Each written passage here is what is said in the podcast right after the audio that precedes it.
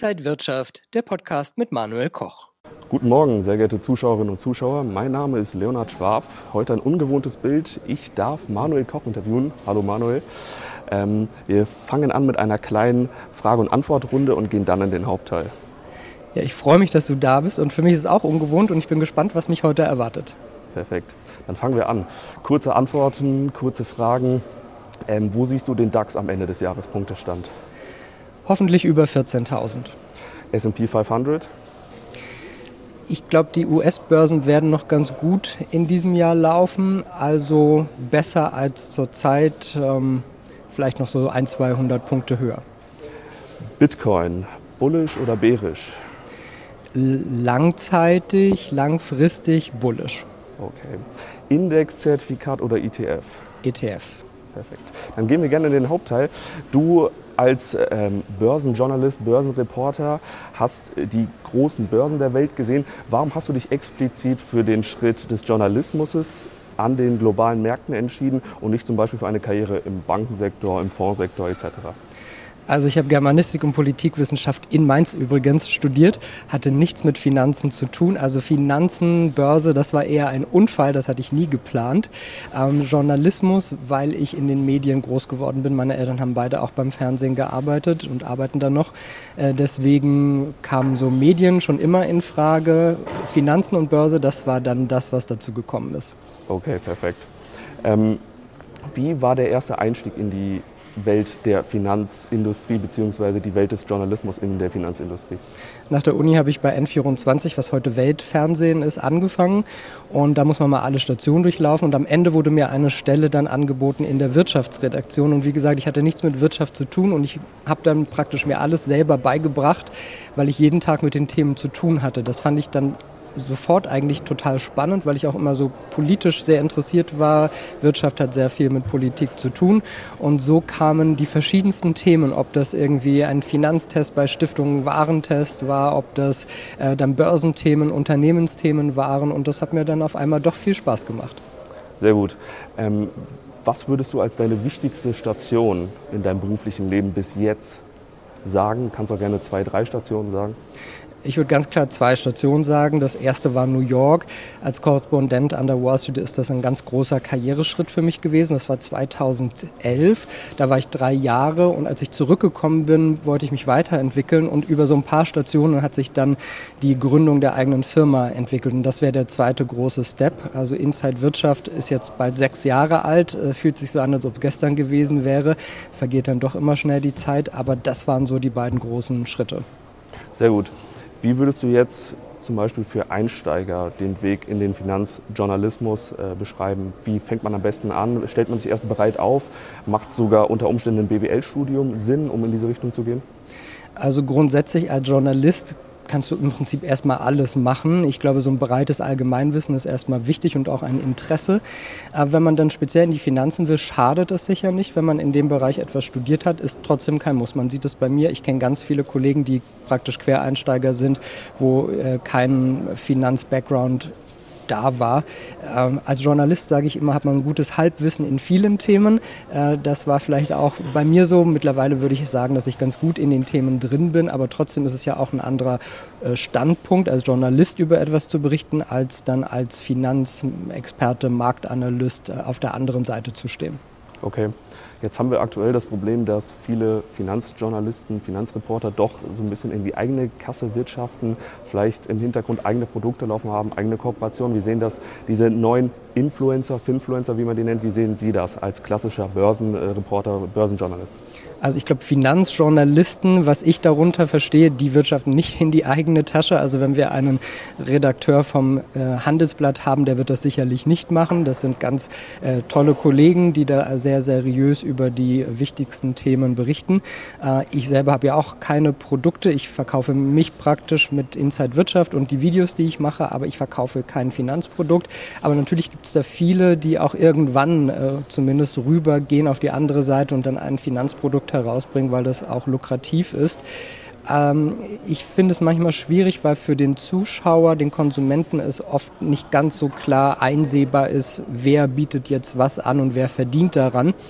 Äh, Im Prinzip spricht nichts dagegen. Das sind ja äh, alles seriöse, eigentlich seriöse Anlagen. Also ich glaube, es liegt eher dann an dem Kunden, an dem Zuschauer, der für sich heutzutage in jedem Bereich ganz gut filtern muss, was für ihn Sinn macht und was nicht Sinn macht und was seriös ist und was nicht seriös ist. Okay, vielen Dank für die Antwort. Gehen wir zum zweiten Teil über. Ähm, wir springen in der Zeit zurück. Dein 18-jähriges Ich bekommt zum 18-jährigen Geburtstag 1000 Euro geschenkt. Was würdest du deinem damaligen 18-jährigen Ich sagen aus heutiger Perspektive? Was würdest du mit auf den Weg geben? Eventuell Ratschläge, Anlagemöglichkeiten? Das ist jetzt 22 Jahre her. Ich kann mich noch an, an die Party zu Hause erinnern. Ähm, ich glaube, langfristiges Investieren ist super gut, aber als 18-Jähriger hat man das noch nicht so auf dem Schirm. Also wenn man das kann und sagt, ich brauche das Geld eh nicht, äh, wenn ich mir morgen irgendwie eine Playstation kaufen will, mache ich das mit meinem Taschengeld oder mit dem Geld, was ich mir so nebenbei verdiene, äh, ist das fein. Also äh, gerne dann in langfristige Produkte. Bei 1000 Euro ist es schwer, das jetzt groß aufzuteilen. Äh, man sagt ja immer Diversifikation breit aufstellen. Also jetzt bei 1000 Euro noch groß Gold kaufen, ETFs, Einzelaktien ist schwer. Ich würde sagen, nehmt die 1000 Euro und packt in einen ETF, vielleicht in zwei ETFs ein bisschen aufteilen und das Geld ist dann langfristig angelegt. Okay, jetzt ist durch den Boom nach der Corona-Krise. Die Börsen sind beflügelt worden.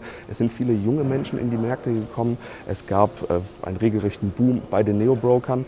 Ähm, aber das Vorwissen fehlt bei vielen. Ähm, kann man da durchaus zum Beispiel eine Schule in Angriff nehmen und sagen, hier, das muss von der schulischen Seite, das muss von der Politik kommen, dass wirklich in den Schulen schon Finanzunterricht, Geldanlageunterricht stattfindet? Oder sagst du, nee, jeder muss sich wirklich selber fortbilden und äh, dann go for it? Also ich finde es zum ersten ganz toll, dass so viele Leute neu dazu gekommen sind. Ich habe das selber in der Corona-Zeit gemerkt. Meine Videos wurden ja auch noch mehr geschaut. Jeder hatte Interesse und es ist super, dass so ein Schwung da kam. Die Neo-Broker sind ganz toll. Jeder kann das auf dem Smartphone einfach einrichten, die Aktien, die ETFs verfolgen, wie sich die Märkte entwickeln. Also super Entwicklungen. Aber man muss sich natürlich auch auskennen. Und für viele, wenn es nur so auf dem Smartphone ist, ist es so ähnlich wie so ein kleines Game. Und das soll es natürlich nicht sein, weil es um das eigene Geld geht und um äh, ja, äh, möglichst auch eine langfristige Anlage. Äh, deswegen, ich finde es immer schade, wenn ich so an meine Schulzeit zurückdenke, habe ich, glaube ich, mal eine Stunde im Politikunterricht irgendwie mal über Wirtschaft groß gesprochen. Aber das war es auch. Ich finde, das wird viel zu wenig gemacht es müsste schon in der Schule anfangen, sich dann nochmal durch die Uni mitziehen. Ich finde, man lernt viel zu wenig über Steuern, über Finanzen, über diese ganzen Dinge, die man dann später braucht. Dann steht man da, muss irgendwie die erste Steuererklärung machen, äh, hat, die, hat das erste Gehalt und überlegt, wie man das investiert, bekommt vielleicht mal äh, Geld von den Großeltern oder erbt was. Und dann steht man da und weiß im Prinzip gar nicht, was man machen soll. Und in diesen Fällen würde ich sagen, fehlt das total. Als ich in den USA gelebt habe, hatten die Menschen sich da schon mehr mit den Märkten beschäftigt wichtig. Die müssen aber auch aktiver noch für die Altersvorsorge etwas tun. Die sind mehr engagiert in Aktienmärkten, ähm, aber die sind auch nicht unbedingt gebildeter in der Hinsicht. Ich glaube, es muss so ein bisschen beides sein. Auf der einen Seite die schulische Seite, auf der anderen Seite das eigene äh, Engagement und Interesse. Okay, sehr gut. Ähm, wir von dem Börsenverein Mainz führen regelmäßig einen Börsenführerschein an Schulen durch und da kommt immer die Frage auf, oder da wird meistens auf diese Neo-Broker verwiesen, hinweg, weg von der klassischen Bank, weg von der klassischen Sparkasse. Ähm, man kann durchaus den Neo-Broker sehen, dass sie zu einem überhasteten Anlageverhalten, Anlegerverhalten führen. Was sagst du dazu? Ja, also es ist, wie gesagt, es ist einfach, da zu investieren. Das ist aber eigentlich auch das Gute, weil, glaube ich, für viele so eine Hürde da ist. Als die Telekom-Aktie in Ende der 90er ähm, an den Markt gegangen ist, den Börsengang hatte, äh, wollte ich als damals, glaube ich, 16-Jähriger auch gerne Aktie kaufen. Erstens war ich minderjährig, durfte sie nicht kaufen, aber ich bin in eine Bank gegangen, die haben mich belächelt und ich konnte auch kein Konto da, kein Depot eröffnen. So, das war meine erste Erfahrung mit Aktien und dann habe ich ganz lange überhaupt nichts mehr gemacht. Ich glaube, diese diese Barriere nicht zu haben, irgendwo hingehen zu müssen, groß was zu eröffnen, komplizierte Formulare auszufüllen, ist wunderbar. Das ist so wieder das, ähm, ich meine, viele junge Leute sind dann ja auch in Kryptowährungen gegangen und das ist ja eher dann noch mehr wie Gambling gewesen. Es geht hoch und runter, schnell ist Geld auch weg. Ich glaube, das ist so die Gefahr, die dann da eben besteht, dass man, dass man das so ein bisschen wie ein Spiel sieht und dass dann schnell das Geld weg sein könnte. Grundsätzlich sage ich aber trotzdem, es ist super, man muss aber verantwortungsvoll damit umgehen können.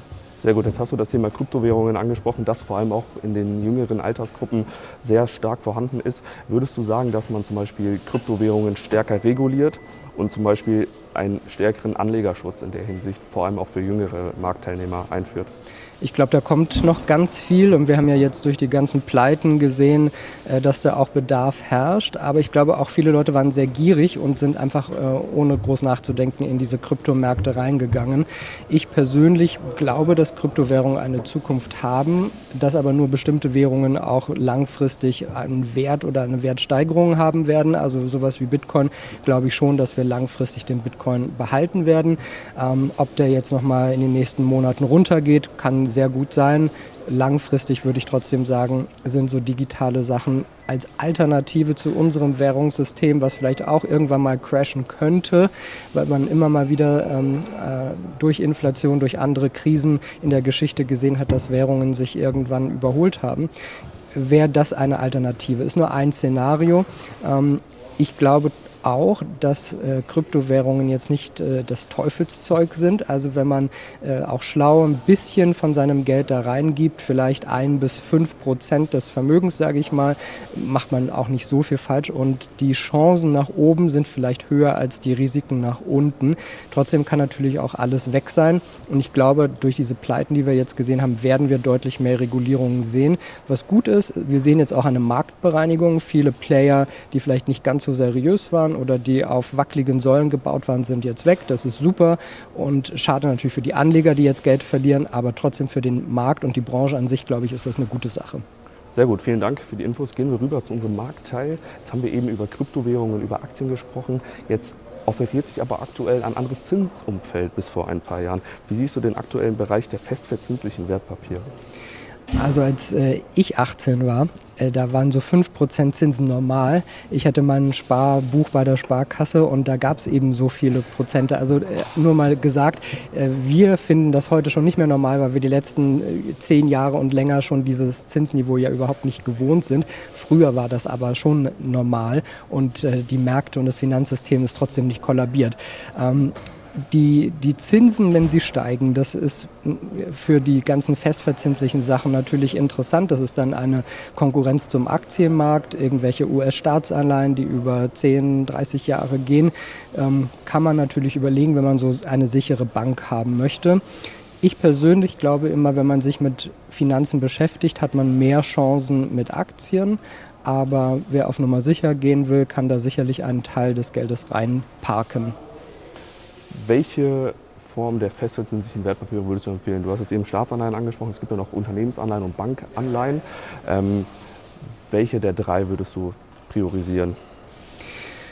Ja, ich, also ich, ich habe das Gefühl, wenn Leute in, in Anleihen gehen, wollen sie wirklich total auf Nummer sicher gehen. Deswegen würde ich sagen, Staatsanleihen, wo die Chance eines Ausfalls wirklich sehr gering ist. Also wenn eine US-Staatsanleihe ausfallen sollte, glaube ich, dann äh, ist in den USA auch Bürgerkrieg. Also dann, dann sehen wir andere Verhältnisse. Deswegen würde ich sagen, Staatsanleihen, da macht man dann wenig falsch. Die anderen Sachen ist, glaube ich, dann muss man sich mit beschäftigen, ob das was für einen ist. Okay. Vielen Dank. Ähm, wir haben in dem aktuellen, weiter im festverzinslichen Bereich aktuell Verwerfungen, vor allem in Credit Suisse-Titeln. Auch die Aktie ist sehr unter Druck. Wie würdest du den Bankenbereich in dem nächsten Jahr mit den eventuell noch folgenden Zinsschritten beschreiben? Also wir sehen ja, dass die Banken auch dieses Jahr wieder sehr gut verdient haben, auch durch die erhöhten Zinsen. Äh, sie haben mehr Rückstellungen gebildet. Äh, den Banken geht es jetzt nicht schlecht in Deutschland. Äh, trotzdem sind natürlich viele Gefahrenpotenziale da. Das muss man mal im Auge behalten. Ich glaube nicht, dass es jetzt zu einer irgendwie größeren äh, Bankenkrise kommt. Äh, wir haben diese Fälle natürlich, wo in der Vergangenheit einiges schiefgelaufen ist. Ähm, mein Gefühl würde mir sagen, es, es, ist auf dem Weg der Besserung. Es wurde ja auch viel getan, dass für die Zukunft da so ein paar Sicherheitsmechanismen mehr eingebaut wurden. Perfekt. Der letzte Teil, wo auch Zinsen eine sehr, sehr große Rolle spielen, ist der Immobilienbereich. Klar, das ist jetzt für junge Leute vielleicht doch nicht so interessant, aber ähm, die ersten mit 30, man hat geheiratet und geht dann doch aufs Eigenheim zu. Wie siehst du den Immobilienmarkt aktuell und in den nächsten Jahren? Also aktuell finde ich Immobilien nicht interessant. Ich würde nicht in Immobilien reingehen. Ich glaube, dass die Preise noch ein Stück zurückgehen werden. Und wenn man bauen will, sind die Zinsen natürlich jetzt auch wieder dann deutlich gestiegen. Äh, da ist so ein bisschen die Zeit verpasst. Zum Bauen ist es wieder zu spät, zum Verkaufen vielleicht noch wieder ein Tick zu früh. Äh, es spricht ansonsten nichts gegen Immobilien. Jeder muss natürlich den Zeitpunkt für sich selber finden. Wenn man eine Familie gründet, äh, ist das eine schöne Sache. Ich persönlich habe mich immer so auf äh, dem Sprung als Reisender gesehen und für mich kam eine Immobilie, in der ich selber wohnen möchte, für lange Zeit erstmal nicht in Frage. Als Investment finde ich das super eine ein-, zwei Zimmerwohnung, die man immer vermieten kann. Nicht unbedingt im Luxussegment, im ganz normalen Segment wird man immer los in großen Städten ist es noch einigermaßen erschwinglich, auch wenn die Preise natürlich steigen. Äh, sowas finde ich sehr sinnvoll. Okay, vielen Dank für den kleinen Marktausblick. Jetzt haben wir noch ein, zwei Zuschauerfragen. Ähm, da hat ein Zuschauer gefragt, ähm, was war dein besonderstes oder dein, dein kuriosestes Erlebnis an den Finanzmärkten weltweit, vor allem aus der Sicht eines Journalisten? Also was ich nie vergessen werde, ist mein erster Tag an der New Yorker Börse. Da bin ich reingekommen, es war ein Riesengewusel und Hillary Clinton war da. Und es war ein ganz besonderer Moment, äh, irgendwie mein allererster Arbeitstag in New York auf dem Parkett. Und dann ist da gleich Hillary Clinton gewesen, die war damals Außenministerin. Das war ganz toll. Ein paar Wochen später kam Warren Buffett, das war natürlich auch total besonders. Und vielleicht mein tollstes Erlebnis, äh, ich habe gerne früher Raumschiff Enterprise The Next Generation gesehen, Captain Picard, ich weiß nicht, wer das von euch vielleicht kennt. Ähm, und die, der, der Schauspieler, wo mir jetzt der Name gerade entfallen ist, äh, ich komme vielleicht noch drauf, äh, der war auch zum Twitter-Börsengang da, weil der Gesicht von Twitter damals war. Und das fand ich ganz toll, ihn zu sehen. Das war so ein bisschen mein Kindheitsheld von Raumschiff Enterprise, äh, den dann in Live zu sehen. Das war äh, was ganz Besonderes. Okay, die zweite Frage ist, würdest du deinen Kindern einen äh, oder deinen Nachkommen eine Karriere in der Finanzindustrie zuraten, also denen zusprechen oder komplett davon abraten? Also Journalismus finde ich schwierig, weil das heutzutage gerade durch die ganzen Online-Medien ein sehr schwieriges Business geworden ist. Die Preise und Gehälter gehen eher runter, als dass sie hochgehen. Ähm, also Journalismus muss man, glaube ich, wirklich eine große Leidenschaft für haben und man muss seine Nische finden und man muss eher eine eigene Marke werden, dass man in der Hinsicht da auch erfolgreich vielleicht auch ein bisschen rausstechen kann. Finanzbranche, finde ich, spricht nichts dagegen, wenn das jemanden interessiert, ist das eine tolle Sache. Äh, Aufstiegschancen sind wahrscheinlich auch besser als im Journalismus. Äh, Einnahme, äh, Gehaltsvorstellungen sind auch deutlich höher als im Journalismus. Also warum nicht? Ähm, ich, ich persönlich finde, jeder sollte das machen, was einem Spaß macht. Ich habe auch Germanistik studiert, weil mir das Spaß gemacht hat und habe bewusst nicht irgendwie was anderes studiert. Also ich würde jedem Kind und jedem ansonsten raten, mach das, was dein Herz und dein Bauch dir sagen. Okay, perfekt. Vielen Dank für die Fragen, Manuel. Es hat mich sehr gefreut. Jetzt eine kleine Sache noch zu unserem AKB Mainz. Wir sind ein studentischer Börsenverein an der Universität Mainz. Wir bieten verschiedene Fortbildungsangebote für Studierende an und Schüler. Es ist alles kostenlos. Es entfällt lediglich ein kleiner Mitgliedsbeitrag. Ihr könnt uns gerne auf den sozialen Medien AKB Mainz oder einfach direkt auf unserer Webseite besuchen. Ich wünsche Ihnen noch einen schönen Tag. Machen Sie es gut. Und wenn euch diese Sendung gefallen hat, dann abonniert gerne den Podcast von Inside Wirtschaft und gebt uns ein Like.